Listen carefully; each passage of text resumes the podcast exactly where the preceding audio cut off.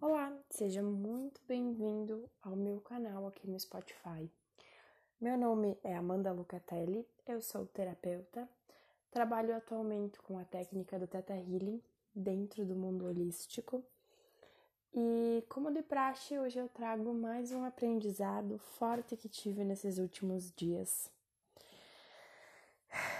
A pandemia tem me trazido muita coisa à tona.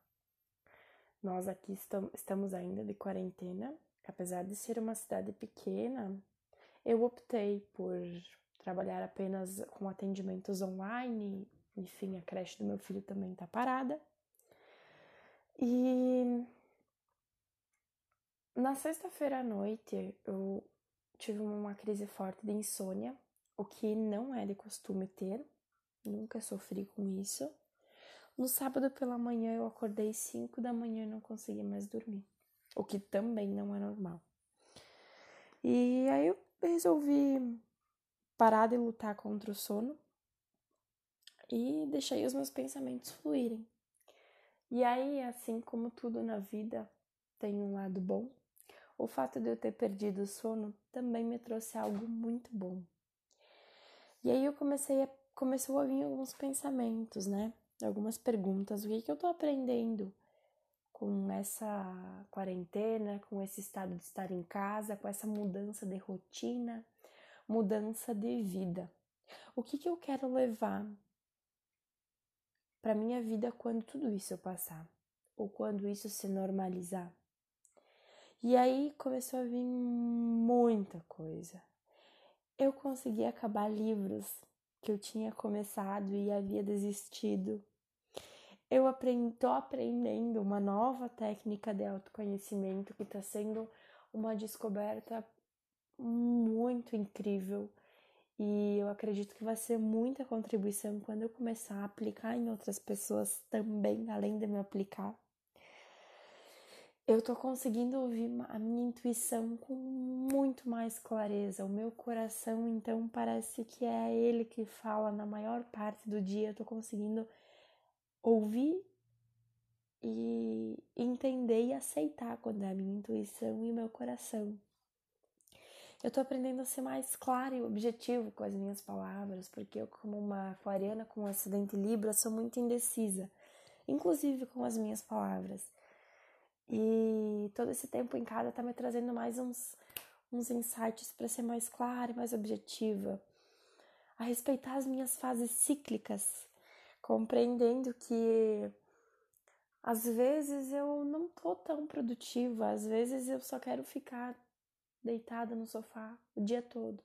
E às vezes eu tô tão a milhão que eu não consigo eh, descarregar toda essa energia. Então eu tô conseguindo ter uma noção de quando são esses dias e o que eu devo fazer para aproveitar esse dia da melhor e mais elevada maneira a me organizar para os dias que eu não tô tão produtiva para subir conteúdo, para escrever, para gravar vídeo. E quando eu tô produtiva, gravar em estoque, para que eu não fique ausente quando esses dias de ociosidade vêm para mim. Tô aprendendo a me culpar menos e agir muito mais, a repensar sobre o meu espaço físico de atendimento. Estou tendo toda uma reestruturação por trás do meu trabalho tô tendo também a minha fé à prova. E a principal conclusão que eu tô tendo disso é que eu preciso ter uma fé com base sólida. Para quando a tempestade vir, o castelo que eu construí, ou seja, a minha fé, ela vai estar tá em, em solo firme, ela vai resistir a qualquer tempestade, a qualquer tsunami. Tô aprendendo a ser mais gentil e simpática. Às vezes eu sou bastante cara fechada no meu dia a dia e isso não faz bem para mim, não faz bem para ninguém que tá ao meu redor. Tô aprendendo a ligar quando a saudade bater, a deixar de lado todo aquele medo de o que será que a pessoa vai falar se eu falar que tava com saudade. Deixa ela ter as conclusões dela e eu vou expressar o que meu coração sente, se for verdadeiro. E por fim, mas, mas não menos importante, a ter mais compreensão ter mais respeito e um mínimo de julgamento com todos. Isso não quer dizer que de agora em diante, todas as coisas que eu listei acima, que eu falei para vocês, eu vou cumprir elas com excepcionalidade, que eu nunca mais vou errar, que eu nunca mais vou voltar a ser como antes. Muito pelo contrário. A gente aprende errando. E um dos quatro compromissos do livro de Dom Miguel Ruiz fala basicamente que é a prática que nos leva à perfeição. E tá tudo bem às vezes você regredir para aprender, voltar e fazer com mais força. E aí hoje eu te pergunto: o que, que você está aprendendo com toda essa situação que nós estamos vivendo atualmente? Quais são os pontos positivos? O que você quer levar para quando tudo isso passar? Quem você quer ser quando tudo voltar ao normal? Pense e fique à vontade se quiser me seguir lá no Instagram, comentar na última foto o que você aprendeu. Vai ser um prazer te ver lá comigo. Se quiser me seguir no Facebook também, tenho vídeos no YouTube, tem muito conteúdo aí para você. Gratidão por ter me ouvido até aqui por estar acompanhando essa minha caminhada, essa minha jornada do autoconhecimento. Um grande beijo e até mais! Você já se sentiu frustrada ou incomodada, incomodado com alguma atitude do seu parceiro ou amigos próximos? Ou então já se sentiu impotente por não poder mudar as ações de uma pessoa que gosta? Se a resposta for sim, preste atenção nesse vídeo. Você pode estar com a síndrome do manipulador. Ou então aquela frase famosa: quero salvar todo mundo do sofrimento e de dificuldades. Mas deixa eu te contar uma coisa. Isso é extremamente ruim para você e também para quem convive por você. Sim. Vou te listar aqui quatro motivos, bem breves. Você não pode salvar todo mundo do sofrimento e das dificuldades. Entenda que cada pessoa tem o direito. As suas escolhas, as consequências e responsabilidades são únicas e exclusivamente delas.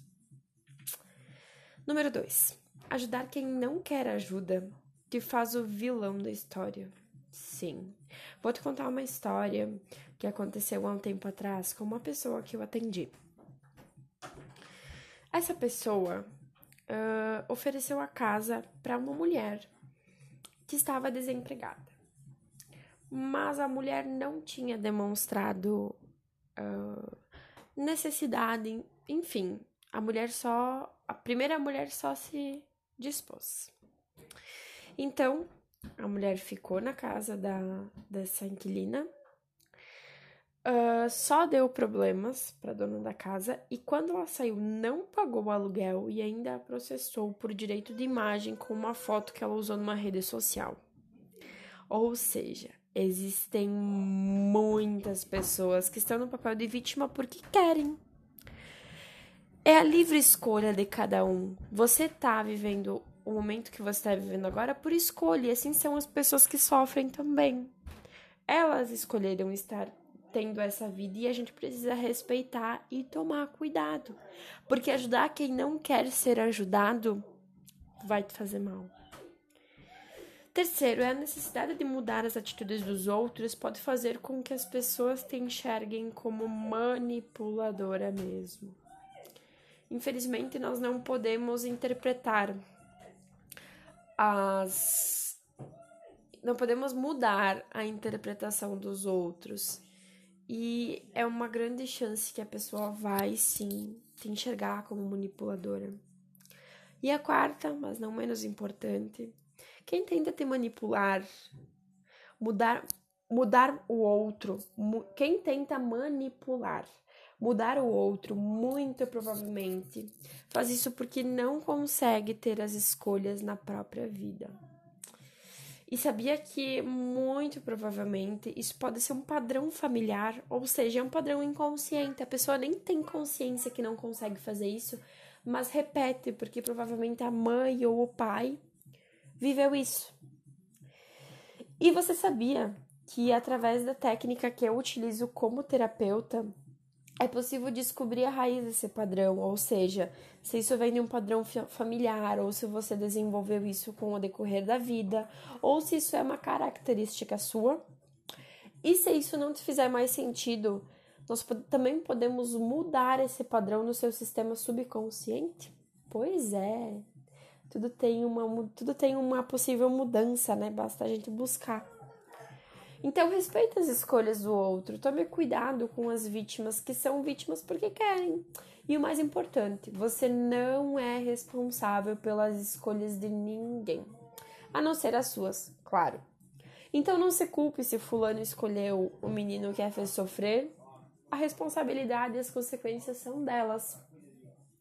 E se você se identificou com esse vídeo, sentiu o chamado para mudar esse padrão que muitas vezes é inconsciente, é só clicar no link aqui na, azul aqui na bio, que vai te redirecionar para o meu WhatsApp você vai poder entrar em contato comigo, tirar todas as suas dúvidas e marcar uma sessão, se você desejar.